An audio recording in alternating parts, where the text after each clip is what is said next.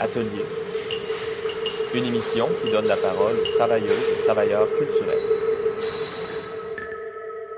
Bonjour à tous et à toutes, ici Benjamin Giala, votre animateur pour cette 18e émission d'atelier en direct de CIBL Jojage, un, un territoire Gayengeaga non cédé, aussi appelé Montréal. Aujourd'hui à l'émission, Laurent Van Brantoghem sera accompagné d'Hugo Dalphon pour discuter du travail de la collaboration dans, euh, dans la conception de la danse contemporaine. Bonjour. Hello. Et Pascal Tremblay nous parle d'écriture actuelle avec une chronique sur la biennale octorale. C'est exact. Fantastique. Pour le segment création, nous avons le plaisir d'accueillir les commissaires de l'exposition Émoji de Virgin, Émoji de visage riant aux larmes, Émoji de bras tenant un cellulaire qui est présenté sur le compte Instagram de notre euh, émission.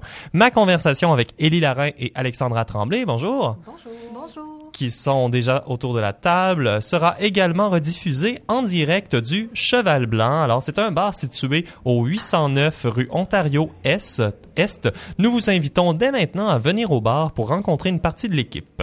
La musique de cette émission a été composée par Patrick Giguère. C'est le troisième compositeur que nous présentons dans le cadre du projet Génération de l'ensemble contemporain de Montréal. Vous pouvez en connaître davantage en allant sur notre site internet au radioatelier.ca. Alors, Patrick Giguère nous a fait une proposition de PS qui représente bien son travail au point de vue esthétique ainsi qu'au niveau de sa réflexion sur la création musicale. Je vous en parle tout au long de l'émission parce qu'on commence avec l'entrevue de la semaine. Alors, euh, nous, nous avons décidé de vous présenter cette semaine l'exposition Au cœur de la toundra qui est présentée à la galerie Bina et Léonard Lune de l'Université Concordia. Il vous reste encore quelques jours pour voir l'exposition qui prend fin le 27 octobre. J'ai eu la chance de parler avec Carissa Van Aranga, une des commissaires de l'exposition. Alors, euh, voici mon entrevue.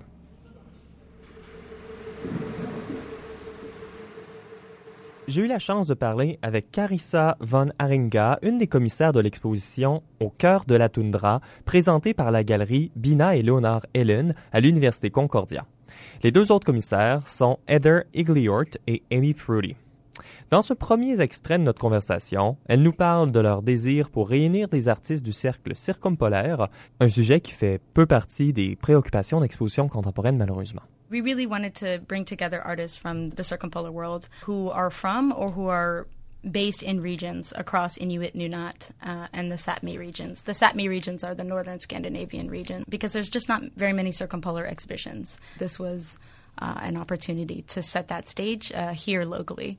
It also relates a lot to, scholarship as well in terms of circumpolar field uh, of scholarship opening up. C'était donc une opportunité de présenter le sujet ici à Montréal et la galerie universitaire convenait particulièrement bien pour cette exposition.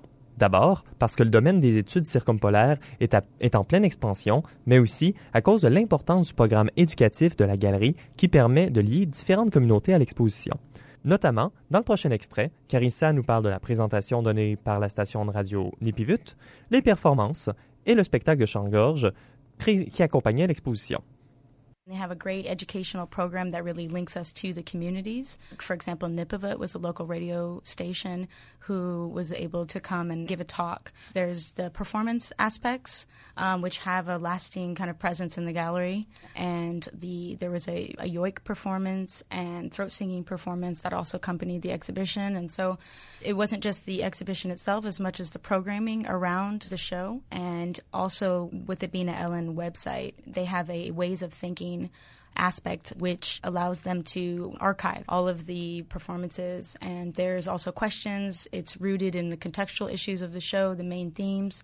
And so, in that sense, I think that it's a really great space for keeping that alive. Pour consulter la documentation des programmes complémentaires à l'exposition, vous pouvez visiter la section audio-vidéo du site internet de la galerie Bina et Léonard Hélène. À partir de ce site, vous pourrez également consulter des pistes de réflexion qui invitent à réfléchir au contexte et aux questions soulevées par l'exposition au cœur de la toundra. J'ai d'ailleurs abordé ces notions pendant ma conversation avec Carissa. I'll start with the title. Among All These Tundras is taken from the poem by Nils Aslak Valkiapa, late Finnish and Sami poet called My Heart is in My Home, which was included in a book called uh, Trackways of the Wind from 1994. And in it, he argues for indigenous rights to the land and collective responsibility to the land and to the water. Um, and we really wanted this title to set the tenor of the exhibition, um, inviting viewers to reflect on the importance of land, the power of indigenous languages for decolonial um, resistance and sovereignty. Comme vous pouviez l'entendre dans l'extrait précédent, le titre de l'exposition est tiré d'un texte du regretté poète finlandais et sami Niels Alsak Valkeapaa, qui revendique le droit à la terre des peuples autochtones et notre responsabilité collective à la terre et à l'eau. Ce poème représente donc les thèmes principaux à l'exposition, c'est-à-dire l'importance du territoire ou encore le pouvoir des langues autochtones pour leur souveraineté et la résistance décoloniale. J'ai toutefois demandé à Carissa une précision d'ordre linguistique. Dans le titre en anglais, Tundra est au pluriel, tandis que celui en français est au singulier. Voici ce qu'elle avait à me répondre. There was some talk around it not being translatable in a plural sense. This is what I've been told, but Um, but it was very important for us to have the plural conception of it because you know, when you're dealing with home, like I said, you're dealing with, you know, artists who are moving from north to south and across the north. Um, and so there's this complex relationship to, to identity, to notions of belonging, and to home as having a, a plural sense but also the fact that home can be registered in many different ways through the artworks of the show and the personal relationship to, to the artworks and what they bring to their materials. Donc, même si pour la galerie, Tundra ne peut pas être traduit au pluriel en français, l'aspect multiple du mot est important pour transmettre l'idée d'identité multiple ou encore la relation complexe avec la maison ou avec le chez-soi. Carissa mentionne notamment que les artistes présentés dans l'exposition sont très mobiles et que la notion de maison peut prendre plusieurs formes et dans les œuvres présentées ou encore dans ce que les artistes apportent à leurs matériaux. L'exposition comporte trois thèmes principaux, c'est-à-dire une relation décoloniale à la langue, à la terre et à la souveraineté. Les thèmes qui sont bien sûr reliés entre eux par l'histoire du colonialisme, un sujet que les artistes traitent de manière diversifiée, innovante et ironique. All the works in the exhibition they they really express a, this decolonial relationship to the land to language and also to sovereignty. And they're all connected. And especially as they engage they all engage with the histories and the legacies of colonialism from innovative diverse but also ironic and humorous ways as you mentioned well, perhaps I should start with land because knowledge for Inuit communities are rooted in the land, um, and so it's it's really sustained circumpolar life and, and peoples for centuries. And artists across the north they share this this kinship with one another, have a respect for the land and for the environment, and they also share histories of colonialism. So histories of uh, the dispossession of land uh, and languages are, are really vital. And they also experience the ongoing legacies of colonialism uh, in various capacities. So there's encroaching industry, there's resource extraction, there's climate change, and so all of these things that are happening have really kind of fine tuned not only um, their relationship to the land, but also a public relationship to the land as well, and how they perceive the North um, at the same time.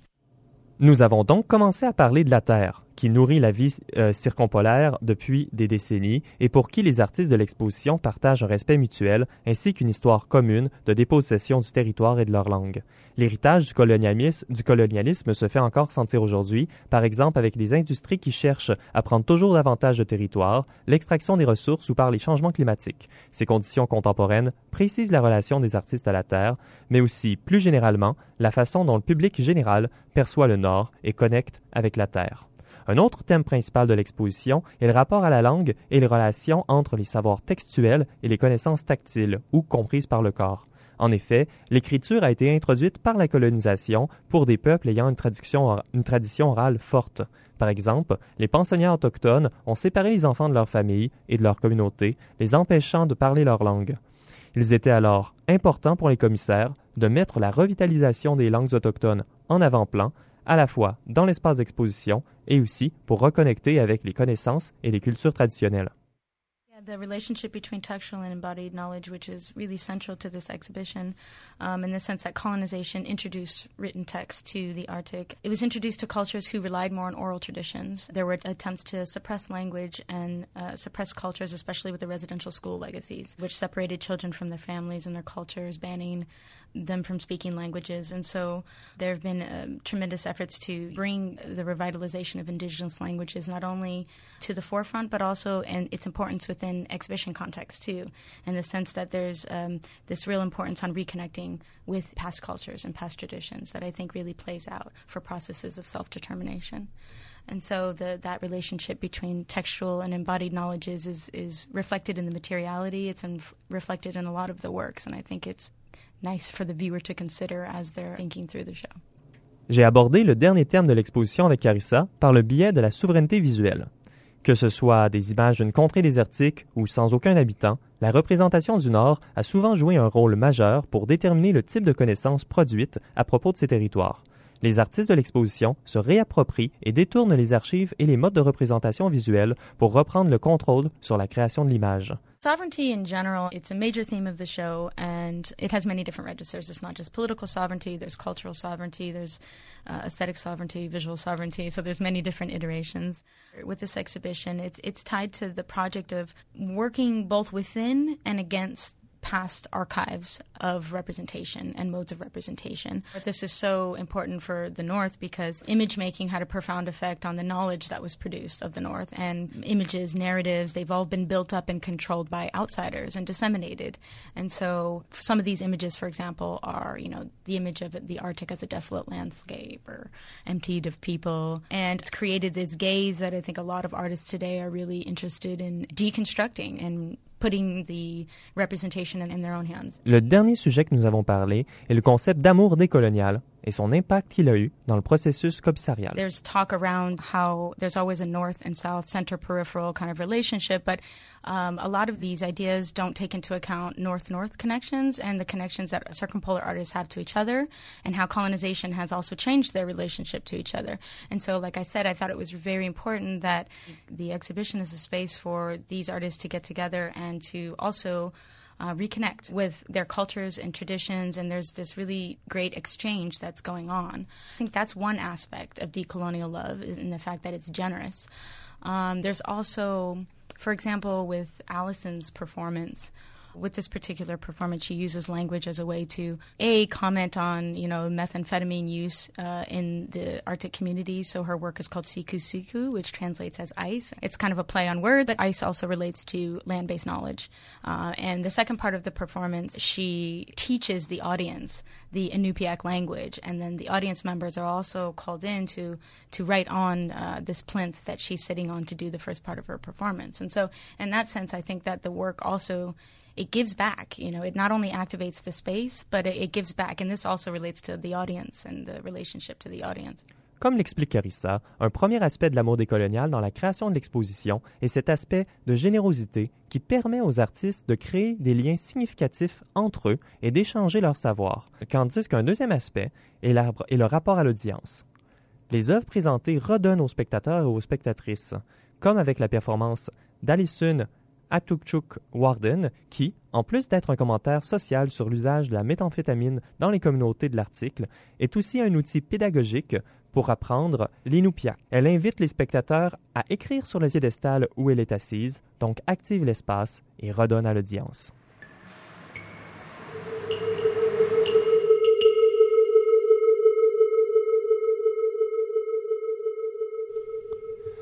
C'était ma conversation avec Carissa von Haringa. Maintenant, nous allons en musique avec une première pièce de Patrick Giguère qui a pour titre Le sel de la terre. C'est une pièce qui a été présentée pendant le concert Raging Against the Machine, que j'ai eu la chance de voir à Vancouver d'ailleurs. Pour Patrick, la machine représente notre société orientée vers le consumérisme et qui influence nos décisions et notre conscience pour son propre bénéfice. Le titre provient d'un essai de Samuel Archibald où il appelle le le sel de la Terre ces personnes qui tentent d'aller contre cette machine. C'est donc une pièce tirant son inspiration dans la frustration contemporaine et par laquelle Patrick tente de réaliser le rôle social de l'artiste.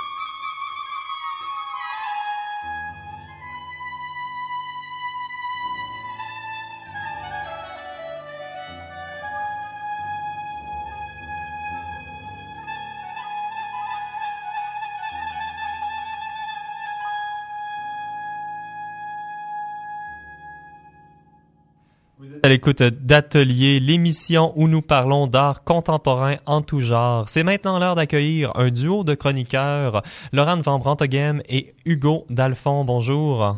Allô? Bonjour. Laurent, tu es notre chroniqueuse en danse contemporaine que nos auditeurs connaissent assez bien. Et Hugo, c'est ta première visite à l'émission. Bonjour, bienvenue. Merci, merci. Tu es concepteur, éclairagiste et scénographe et chargé de cours à l'École supérieure de théâtre. Et à vous deux, vous nous parlez du rôle de la collaboration en danse contemporaine. Oui. Alors, euh, c'est assez amusant que ce soit arrivé ainsi. Mais dans la dernière année, les spectateurs et spectatrices d'art vivant à Montréal ont pu assister à trois spectacles dont les créateurs sont à la base des concepteurs, des concepteurs d'éclairage et ou des scénographes. En mai dernier, vous avez pu assister à la pièce Lamelle dans la petite salle de l'usine C par Cédric Delorme-Bouchard, concepteur lumière et scénographe pour le théâtre, l'opéra et la danse. Je l'ai malheureusement pas vu, mais il semble euh, avoir travaillé autour de la conception architecturale de l'espace et du corps, en faisant appel aussi à l'expérience sensible et phénoménologique. Quelques jours plus tard, Paul Chambers et David Alexandre Chabot présentaient leur dernière création commune, Night House, à Tangente. Cette performance immersive invitait le spectateur et la spectatrice à s'abandonner d'abord au toucher et à la présence sensible d'une danseuse hypnotisante qui portait un masque lumineux irradiant, puis à s'abandonner à un espace 360 degrés où la lumière et le son modifiaient et structuraient l'environnement. Finalement, le dernier, mais non le moindre, et dont l'œuvre Dans l'idée de ne plus être ici s'est déroulée en mars 2018, aussi à Tangente, Hugo Dalphon, qui est avec moi aujourd'hui. Oui. T'es concepteur éclairagiste, scénographe et donc, on le dit, chargé de cours à l'École supérieure de théâtre. Et ta dernière pièce explorait l'expérience sensible de la proximité de l'autre et aussi l'expérience de la couleur. Dans un environnement saturé de fumée, le spectateur et la spectatrice étaient invités à déambuler à travers cet espace et à vivre l'expérience sensible qui s'offrait à elle. Tout à fait. Avant de commencer à te poser des questions, je voulais simplement mettre en contexte un petit peu en disant que vous n'êtes pas les premiers concepteurs à passer le pas de créateur. Plusieurs artistes européens, comme Philippe Ken, qui est un metteur en scène français et maintenant directeur du très grand centre dramatique national Les Amandiers, ou bien encore Romeo Castellucci, qui est un metteur en scène italien très prolifique et assez provocateur, qui proviennent eux-mêmes des arts plastiques ou de la scénographie pour ensuite euh, donc devenir metteur en scène. Pourtant, ici à Montréal, ça semble un peu être une surprise pour le milieu. Toi qui connais très bien le domaine et l'histoire de la scénographie, comment est-ce que tu interprètes ce virement de statut, on peut dire, de concepteur à créateur? Est-ce que la notion d'artiste créateur avait été évacuée lorsqu'on pensait, je veux dire, traditionnellement à un concepteur? Euh, question euh, assez intéressante. Je me demande en fait s'il y a un changement de statut. Euh, de, de, premier abord, en fait, c'est peut-être des pratiques qui, qui se déployaient, mais dans d'autres lieux qui n'étaient pas sur la scène. Et euh, dans les exemples que tu nommais, en fait, c'est des, euh, des projets qui ont été présentés dans des programmations, soit de théâtre ou de danse contemporaine. Et c'est peut-être ça la nouveauté ou comme le, le nouveau regard. Je pense qu'il y a eu un, changement dans les euh, dans la manière dont on pouvait considérer un spectacle. C'est quoi nos critères pour euh, pouvoir présenter un spectacle, entre guillemets? Et euh, on dirait que en théâtre, parce que c'est principalement de là que je viens, même si je travaille beaucoup en danse contemporaine, le, théâtre a toujours été un peu centré autour du texte. Et euh, ce type de projet-là, en fait, permet de un peu faire glisser l'expérience du texte vers peut-être en fait une expérience qui est un peu plus euh, corporelle ou une expérience qui est un peu plus euh, euh, en fait qui va transiter par la spécialité de la personne qui l'initie qui dans l'exemple que tu nommais c'était des scénographes et des éclairagistes. Donc comment est-ce que le regard spécifique du scénographe et de l'éclairagiste peut porter en soi euh, une parole je crois. Mais aussi avec le vivant. Avec la dimension du vivant qui était euh, dans le cas de mon projet que j'ai présenté à Tangente l'année dernière, en fait, le, le, le, vivant principal était le spectateur. En fait, c'était lui qui était euh, invité à expérimenter. C'était autour de lui, c'est en lui, dans une certaine mesure, que que l'œuvre se déroulait. C'était lui qui devait expérimenter l'espace pour, dans le fond, si on peut dire, c'est une espèce de dispositif qui permet de poser des questions, peut-être plus qui répondent. Donc euh, oui, il y a ce, vivant-là, qu'il soit soit le spectateur ou, ou le performeur évidemment. Puis tu me dis si, euh, si je me trompe, mais euh, j'ai l'impression qu'un concepteur d'éclairage, en tout cas en danse contemporaine, euh, il, il peut travailler aussi, ou en tout cas, il, il agit aussi comme scénographe ou même comme dramaturge parfois. Est-ce que tu veux m'en dire plus peut-être là-dessus? Ouais, ben en danse contemporaine, les équipes sont assez petites. C'est généralement ben, une, un chorégraphe avec les interprètes. Il peut avoir une répétitrice et un éclairagiste. Je dirais, et le concepteur sonore, je dirais que c'est comme l'équipe réduite euh, euh, à son maximum. Et euh, que ça soit l'éclairagiste, mais également un peu tout le monde, on finit par contribuer à la dramaturgie de l'œuvre. Je pense que là où c'est spécifique pour l'éclairagiste, c'est qu'en fait, la lumière permet de de découper beaucoup l'œuvre Mhm. de en sections, ne serait-ce qu'avec euh, avec des noirs, avec euh, ce qu'on appelle des fade-in, des fade-out et tout. Euh, donc, inévitablement, on structure l'œuvre, on doit comprendre sa dramaturgie en soi pour être en mesure de l'éclairer comme il faut. Il y a assez peu de décors aussi habituellement. En danse, oui, et exactement ce qui amène, en plus de ce côté un peu dramaturgique, euh, l'idée de la scénographie, donc de comment est-ce qu'on structure cet espace-là dans le temps. Est-ce que c'est toujours le même espace? Est-ce qu'il est euh, toujours aussi grand? Est-ce qu'on doit le rapetisser? Est-ce que c'est toujours la même atmosphère? Est-ce que ça change? OK, excuse-moi. Et puis, euh, et donc, toi, justement, entre ton travail en théâtre et en danse, est-ce que, euh, est-ce que tu y vois des, des grosses distinctions dans, euh, dans les contraintes qui peuvent t'apparaître ou au contraire les possibilités créatrices? Euh, ben, évidemment, je pense que là où ça se distingue, c'est l'usage du corps. Après ça, je dis ça, mais au final, on remarque dans les dans les pratiques contemporaines, il y a beaucoup d'hybridation, il y a beaucoup de glissement Mhm. entre les entre les deux disciplines, donc c'est un peu faux de, parler en grande catégorie comme ça, mais c'est sûr que la considération du corps en danse permet de travailler, euh, je considère un vécu beaucoup plus euh, communicatif, je sais pas trop, euh, transparent, qui contagieux. L'entièreté de l'expérience de la danse se base sur un vécu qui qui qui souvent se passe dans le moment présent de la représentation. Je dois avouer que c'est un peu ce qui qui moi me passionne dans Une présence, un état?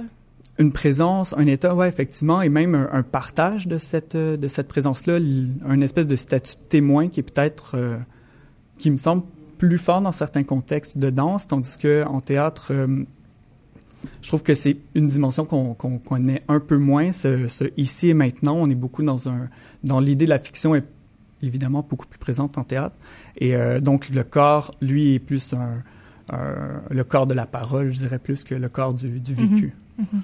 Puis est-ce que tu veux nous dire peut-être un peu concrètement euh, un concepteur en, en, en général ou en spécifique, euh, quand est-ce que ça rentre dans le processus de création? Je vais parler pour, bon, on va parler plutôt pour un Mhm. créateur en danse, puisque moi, en tout cas, c'est ce que je connais mieux. Ouais. Euh, ça dépend. On Oui. est dans la grande catégorie du ça dépend. Je dirais que de manière le, le plus, le plus court procédé, c'est c'est un mois peut-être avant la, la première, ça peut être euh, trois mois avant la première. Donc il y a des procédés où c'est très court et il y a des procédés où c'est euh, heureusement on a la chance d'arriver peut-être six mois avant le début de, de la première, ce qui nous permet aussi de rentrer en résidence parce que peut-être que le ce qui est spécifique avec l'éclairage, c'est qu'en fait, on travaille avec des équipements, donc euh, il y a une notion de concret et euh, c'est le fun de les travailler dans des contextes où on peut vraiment expérimenter ce qu'on appelle des résidences de création et euh, généralement ça c'est beaucoup beaucoup en amont d'une première. Puis est-ce que t'aimes, est-ce que t'as des, tu pars d'idées créatrices ou est-ce que tu vas aller, on va dire, appliquer ce que le créateur va, va te donner comme input ou Euh, je dirais que ce qu'on apprend souvent, c'est l'idée de partir d'images d'inspiration, de Mhm. comme euh, un peu s'abreuver, euh, que ça soit dans le domaine de l'art visuel ou de euh, ou même d'aller voir d'autres spectacles. Moi, ce qui m'intéresse beaucoup plus, c'est euh, justement, comme on disait tantôt, euh, la dimension dramaturgique, donc de comprendre l'œuvre avant tout, de Mhm. voir c'est quoi ses enjeux, de quoi on parle, quel type de rencontre il est question dans ce dans ce projet-là, et euh, par la suite, en fait, simplement de parler des faits. Donc après ça, on pourra euh, évidemment parler plus concrètement de, des lampes, des types de lampes, des types d'effets qu'on va aller chercher. Et mettre en lumière euh, l'entièreté du projet, ouais. Ben, je pense que ça va être notre dernier, euh, notre dernière problématique, euh, notre dernière thématique. Merci beaucoup, Hugo Dalphand. Peut-être qu'on se reverra euh, pour en parler ou pour parler d'autre chose. Oui, avec plaisir. Merci. Mhm, oui, mais j'ai trouvé votre euh, votre angle d'approche vraiment très intéressante. Euh, c'est tout à fait en lien avec euh, l'émission d'atelier qui donne la voix aux travailleuses et travailleurs culturels et particulièrement euh, lorsque des euh, métiers qui sont plutôt à la marge de l'avant-scène décident de prendre euh, le, le- le- une partie de l'attention. Euh, Merci Hugo, merci Laurane pour cette euh, très belle chronique. Alors, à venir à l'émission, la chronique de Pascal Tremblay, une conversation, une conversation sur notre exposition Instagram.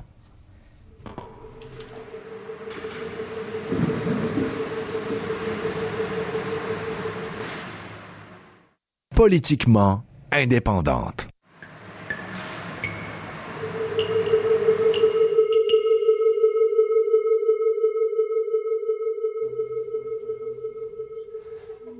Vous êtes de retour à Atelier sur les ondes de CBL 101.5. Mon nom est Benjamin J. Allard et nous parlons d'art ensemble jusqu'à 19h. Je vous invite à réécouter, à réécouter nos émissions ou encore à nous écrire et pour ce faire, le meilleur endroit est notre site internet au radioatelier.ca. Alors passons maintenant à notre deuxième chronique de la semaine avec Pascal Tremblay. Bonjour Pascal. Bonjour, Benjamin. Tu nous parles ce soir de la troisième édition de la Biennale Octorale qui s'en vient prochainement à l'usine C. Est-ce que c'est un événement auquel tu as assisté dans le passé? Non, ça va être euh, ma première expérience cette année. Euh, je connaissais pas du tout cet événement-là, cette biennale-là. Euh, dans le fond, euh, je me suis intéressée euh, à cette proposition-là quand j'ai vu passer euh, sur Facebook leur appel à ambassadeurs et ambassadrices. C'est bien évident que ça a interpellé ma fibre de médiatrice culturelle parce qu'ils étaient à la recherche de personnes qui pouvaient justement passer au travers de toute les, la, la programmation, d'assister aux performances, aux shows qui étaient proposés et euh, d'avoir des échanges par la suite euh, euh, entre eux pour discuter un peu de la création, du processus, de leurs impressions aussi sur le spectacle ou sur ce qu'ils ont vécu.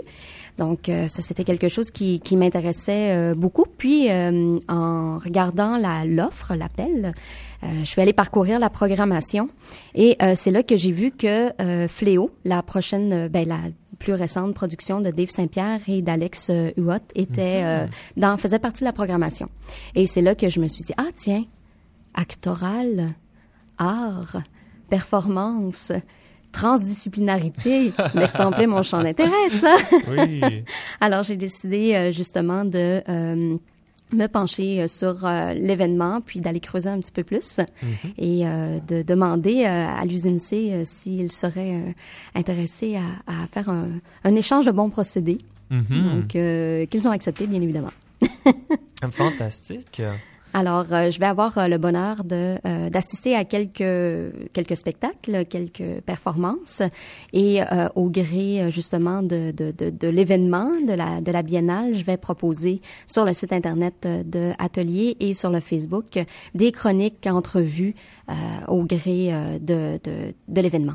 On a hâte de voir ça. Alors oui, c'est une biennale qui présente des artistes qui ont des pratiques euh, qui mettent de l'avant l'inter, la transdisciplinarité, c'est comme ça qu'ils disent? Oui, c'est ça, euh, exactement. Donc, euh, c'est une biennale internationale, donc euh, euh, des arts et des écritures contemporaines euh, qui appellent. Donc, j'imagine que écriture contemporaine pourrait être plus justement inclusif, euh, parce que il va y avoir justement des artistes qui sont issus de la littérature, du théâtre, de la danse, de la performance, des arts numériques, euh, de la poésie sonore et aussi des arts visuels. Puis il y a même des collaborations aussi entre des créateurs qui viennent du théâtre avec des créateurs qui viennent euh, de des arts visuels. Donc il y a vraiment euh, une mixité dans les pratiques et dans les propositions.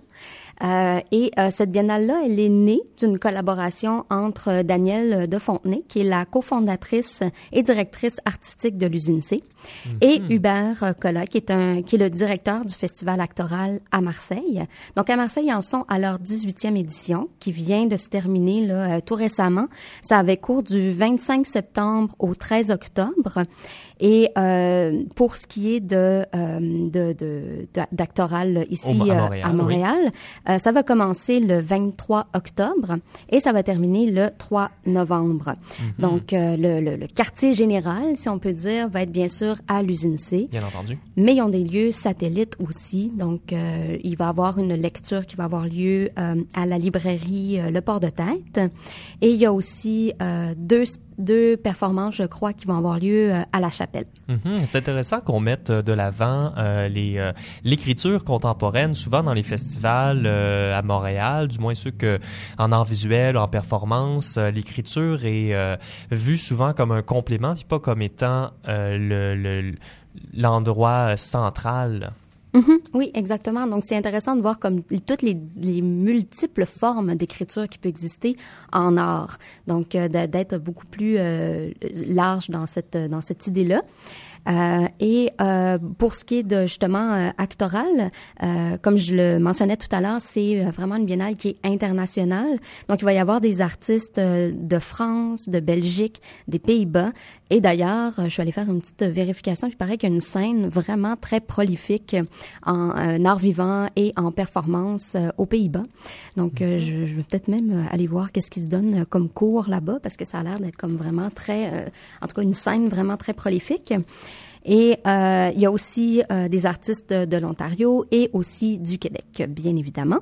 Donc moi, j'ai fait ma petite sélection euh, de six shows. Oui, une petite sélection. si j'avais pu, j'aurais assisté à tous les événements, mais malheureusement, bon, Hein?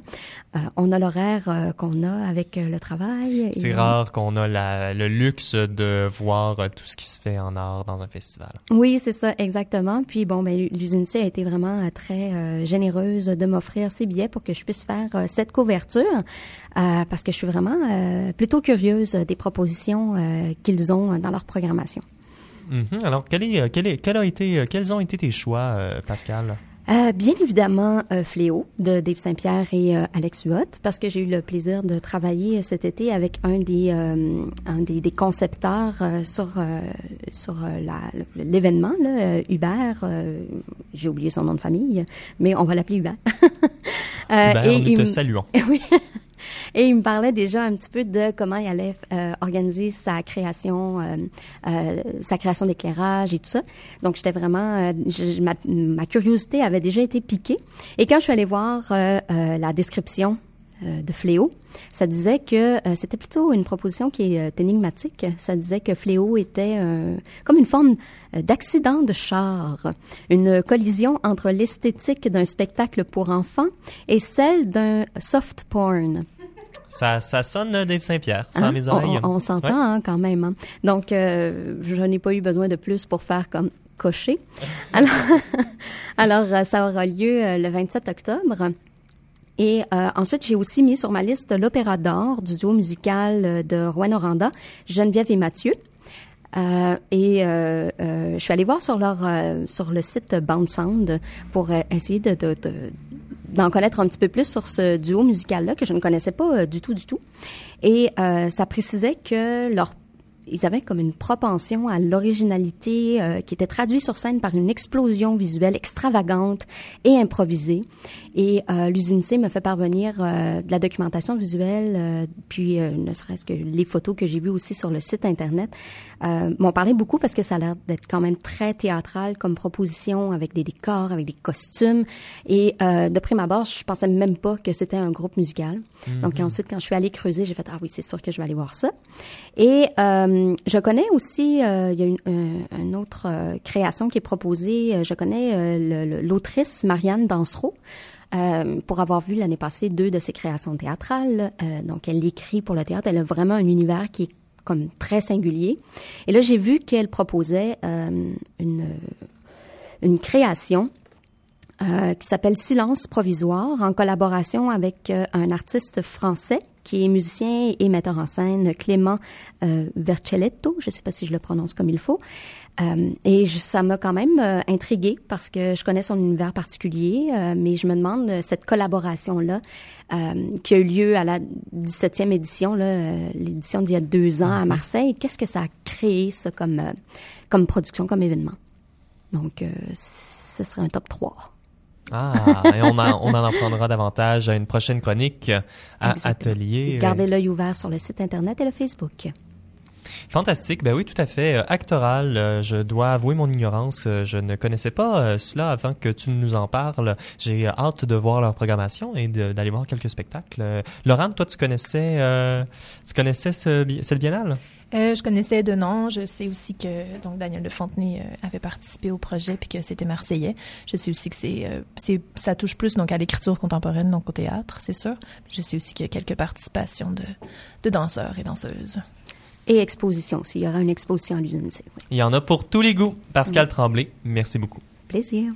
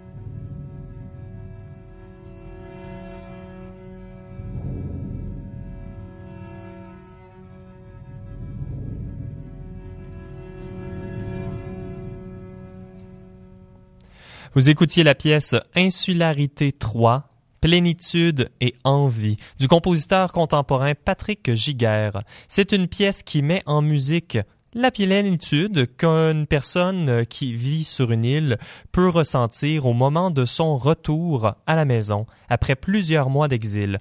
Patrick offre cette pièce comme une échappatoire aux considérations matérielles et mercantiles de la vie contemporaine et explore l'idée du refuge, autant physique qu'intérieur. Alors, Patrick Giguère est un des quatre compositeurs sélectionnés pour le projet Génération de l'Ensemble contemporain de Montréal. Vous trouverez plus d'informations à ce sujet sur notre site internet au radioatelier.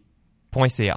C'est maintenant l'heure de notre segment création et nous avons un programme un peu spécial pour vous aujourd'hui. Alors tout d'abord, j'accueille au micro Élie Larin, Alexandra Tremblay, rebonjour. Bonsoir. Bonsoir. Alors, vous êtes les co-commissaires de notre segment création le plus ambitieux.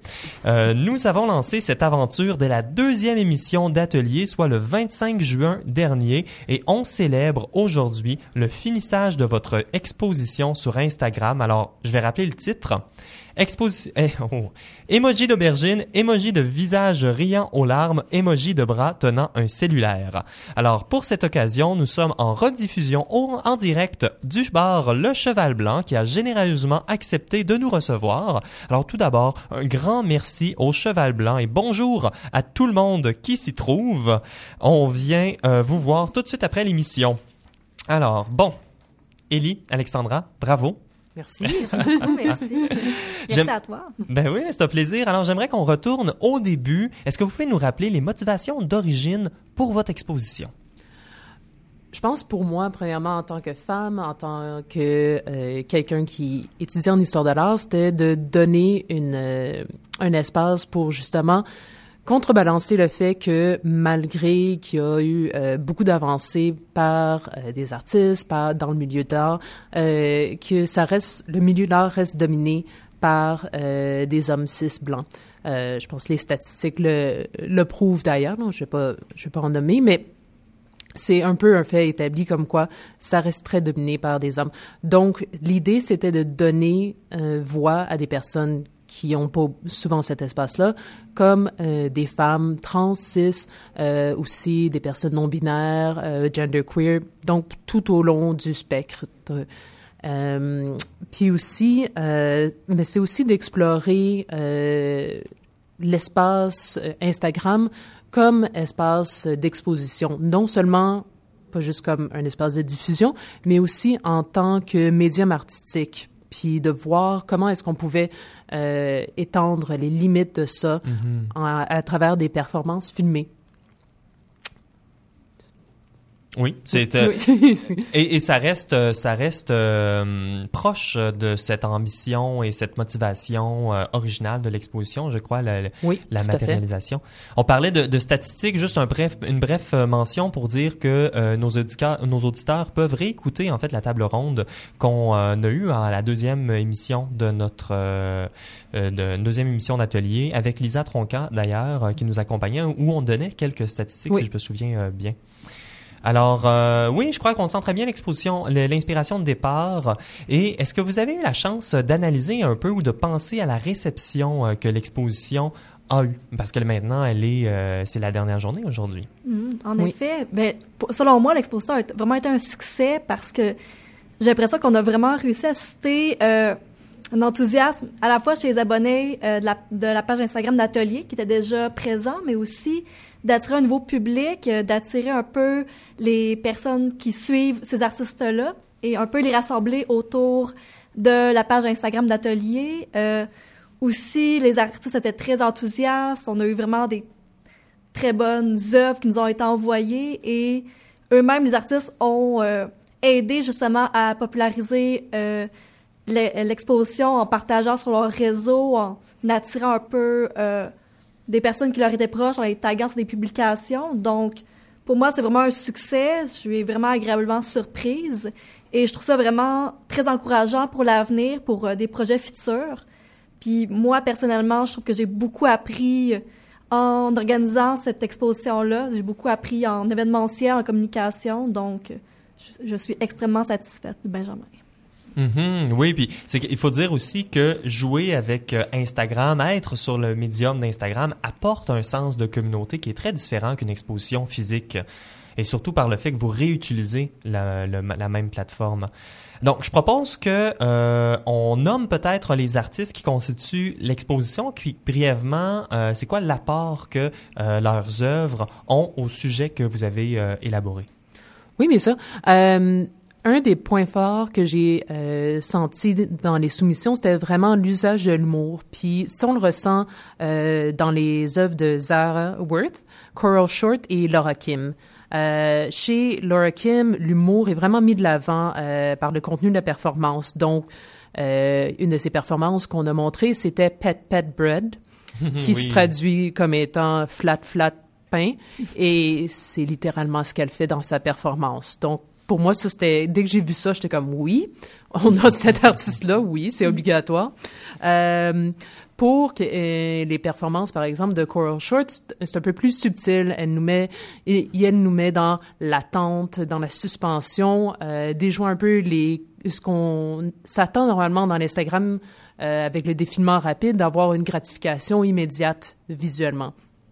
Euh, puis euh, pour Zara Worth, c'est, euh, je dirais, davantage dans euh, la répétition de du geste qui devient complètement absurde dans euh, Cutting My Weight Worth in Celery, où est-ce qu'elle a fait plus de 900 posts Instagram, où est-ce qu'elle fait juste couper du céleri pour... Là, ça devient genre... C'est ça, c'est vraiment l'acte répétitif euh, qui a un, un sens d'absurde tout en étant, euh, tout en ayant tout de même un propos. Mhm, en étant proche de l'obsession, euh, l'obsession de cette minceur. euh, Oui, euh, c'est ça, de, de, de qu'est-ce que on est forcé, qu'est-ce que- forcé, c'est un peut-être un mo- mot fort, mais qu'est-ce qu'on reçoit comme pression en tant que femme souvent, euh, de quoi manger, puis justement, oui, de se tenir sur la diète, etc.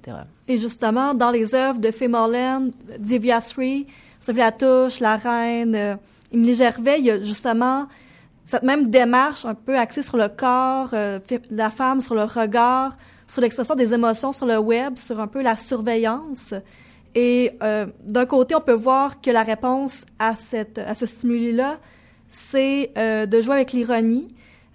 Donc, par exemple, dans les deux extraits que Sophie Latouche nous, a, nous a envoyés, le sujet justement de ces vidéos est absent, est effacé. Euh, dans un des extraits, on sent le sujet par le fait qu'on voit son regard qui regarde euh, des tutoriels et on voit sa présence, sur le web. Et dans le second extrait qu'elle nous a envoyé, justement, le sujet, c'est un avatar de Second Life, donc le sujet est effacé. Et euh, pareil, euh, pareil pour Molène, qui justement subvertit euh, nos attentes par rapport à ses œuvres. On a l'impression au début que c'est simplement un selfie qu'elle essaye de prendre Mhm. et qu'elle est statique, puis subitement, elle se frappe avec son propre cellulaire, donc on est surpris. Et c'est justement un peu un acte masochiste, donc c'est vraiment intéressant. Et dans, dans un second temps, il y a aussi des artistes comme Émile Gervais, comme La Reine, qui justement euh, poussent à l'extrême les codes liés au selfie, liés à l'auto-représentation, et c'est tellement poussé qu'on voit juste la satire, puis on peut juste trouver ça drôle et voir un peu le comique dans tout ça, dans cette mise en scène-là de soi-même.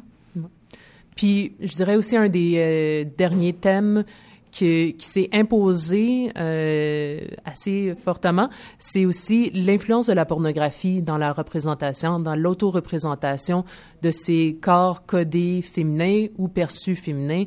Euh, on le sent dans le travail, par exemple, de Divyasri. Euh, elle a une vidéo où est-ce qu'elle fait, euh, est en train de sucer une, barre de chocolat. Le geste en tant que tel n'est pas pornographique, mais une fois mis en contexte du web, on peut pas s'empêcher de faire ces, ces liens-là. Puis euh, il y en a d'autres qui, qui l'adressent directement, comme Sydney Soudam, qui, elle, parle carrément du travail du sexe dans ces, les extraits qu'on a euh, de son documentaire That's Why I Like It, où est-ce qu'elle le fait des entrevues avec des danseuses exotiques, de pourquoi elle trouve que leur travail les euh, empower. Mhm. Oui, les met, euh, leur donne du pouvoir. C'est ça. Et euh, est-ce, qu'il restait des euh, artistes qu'on n'a pas mentionnés? Je crois qu'on a fait le tour. Oui, oui, oui. Fantastique, je suis bien. oui, puis j'ai aimé la manière dont vous les avez présentés en relation parce que, comme toute bonne exposition, je crois qu'une des forces de, de votre commissariat, c'est d'avoir tissé des liens entre les euh, entre les œuvres. Euh, vous avez déjà parlé des liens que vous avez euh, tenté de tisser, mais je, je- serais curieux de vous entendre sur euh, euh, le médium d'Instagram pour tisser ces liens-là. Alors, comment une exposition sur Instagram peut-être se distinguerait euh, d'un takeover d'Instagram qu'on voit habituellement ou d'un compte normal d'Instagram? Le travail qu'on a fait, on voulait vraiment faire quelque chose de euh, épisodique, donc avoir une répétition, pas euh, juste tout mettre sur Instagram tout de suite. Euh, C'était, il y, a, bien sûr une stratégie pragmatique là-dedans, où est-ce que plus souvent tu poses sur Instagram, plus tu veux avoir des gens qui te suivent. Mais il y a aussi, il y avait aussi cette idée que on va respecter le médium qui est Instagram, où est-ce que le monde poste régulièrement, à tous les jours. Euh, donc, il y avait cette idée-là. Il y avait aussi qu'on voulait, par exemple, euh, certaines des stratégies qu'on a adoptées, c'était de avoir les vidéos, ensuite avoir les cartels qui décrivaient les œuvres, puis ensuite avoir les biographies en anglais et en français pour un peu recréer euh, cette idée de l'expérience de visionnement comme on serait dans un musée, mais tout en toujours en respectant le médium d'Instagram. Mhm. Très bien. Euh, euh, et à la lumière de cette première expérience, euh, justement, de commissariat sur une plateforme en ligne, est-ce que vous, est-ce que vous tirez des conclusions? Je sais qu'on est à la dernière journée de cette exposition-là, mais je suis sûr que vous y avez pensé tout au long du processus. Mais je pense qu'il y a un intérêt réel pour la performance numérique et justement pour les questions d'auto-représentation et de valorisation que peut amener le web chez des personnes qui ont peut-être pas l'espace, euh, qui peuvent peut-être pas parler dans l'espace public euh, euh, en IRL, dans la vraie vie. Mhm. Et justement, euh, les possibilités que peut amener le web par rapport à justement à communiquer, à- un peu à exprimer son identité et justement à prendre en main sa représentation de soi-même, prendre en main la représentation du, ben, du groupe ou en tout cas de, de son identité plutôt que d'attendre que les médias mainstream le fassent à, à notre place. Oui, moi, euh, moi, je vais un peu dans le même sens parce que j'ai l'impression qu'il y a beaucoup d'artistes euh, qui sont en train de redéfinir ce qu'est la performance en euh, tirant à profit les interfaces et les apparatus du web. Et je vois ça comme un peu une, redéfinition de la performance, mais aussi qui se ferait autour de ce, qui ferait un nouveau langage performatif codé web. Mhm. Oui. Est-ce que vous seriez intéressé à refaire euh, une exposition euh, Instagram? Est-ce que vous avez pensé un peu à, la suite euh, des choses? Qu'est-ce, que, qu'est-ce qui est à venir de cette recherche? Mais moi, c'est certain que j'aimerais faire peut-être, si je, si je devais faire une prochaine exposition, peut-être plus autour de la littérature, qui est plus mon domaine principal, et peut-être plus faire des collaborations avec des écrivains et peut-être faire une exposition plus tournée sur le littéraire que sur le visuel. Mais aussi, euh, Élie et moi, on s'était déjà parlé que c'était à refaire éventuellement et euh, y aller un peu avec les, je pense, avec le- les mêmes thématiques un peu, euh, l'art numérique. euh. Mhm. Oui, Et oui, de tout ton à fait. côté? Euh, oui, moi, dans les prochains mois, je vais aussi avoir à me concentrer sur ma thèse euh, qui porte justement euh, sur la performance web par des femmes artistes. Donc, euh, c'est quelque chose que mon expérience, évidemment, de l'exposition va venir informer mon travail. Donc, euh, mais oui, tout à fait un projet à refaire euh, plus tard. Fantastique. Ben, euh, Élie Larin et Alexandra Tremblay, merci beaucoup euh, pour euh, être venus une deuxième fois au micro pour nous parler de cette exposition. Merci. Merci beaucoup à toi. Alors, c'est déjà ce qui conclut notre 18e émission d'Atelier. Je vous rappelle que nous avons un événement spécial ce soir au Cheval Blanc, au euh, 809 rue Ontario-Est.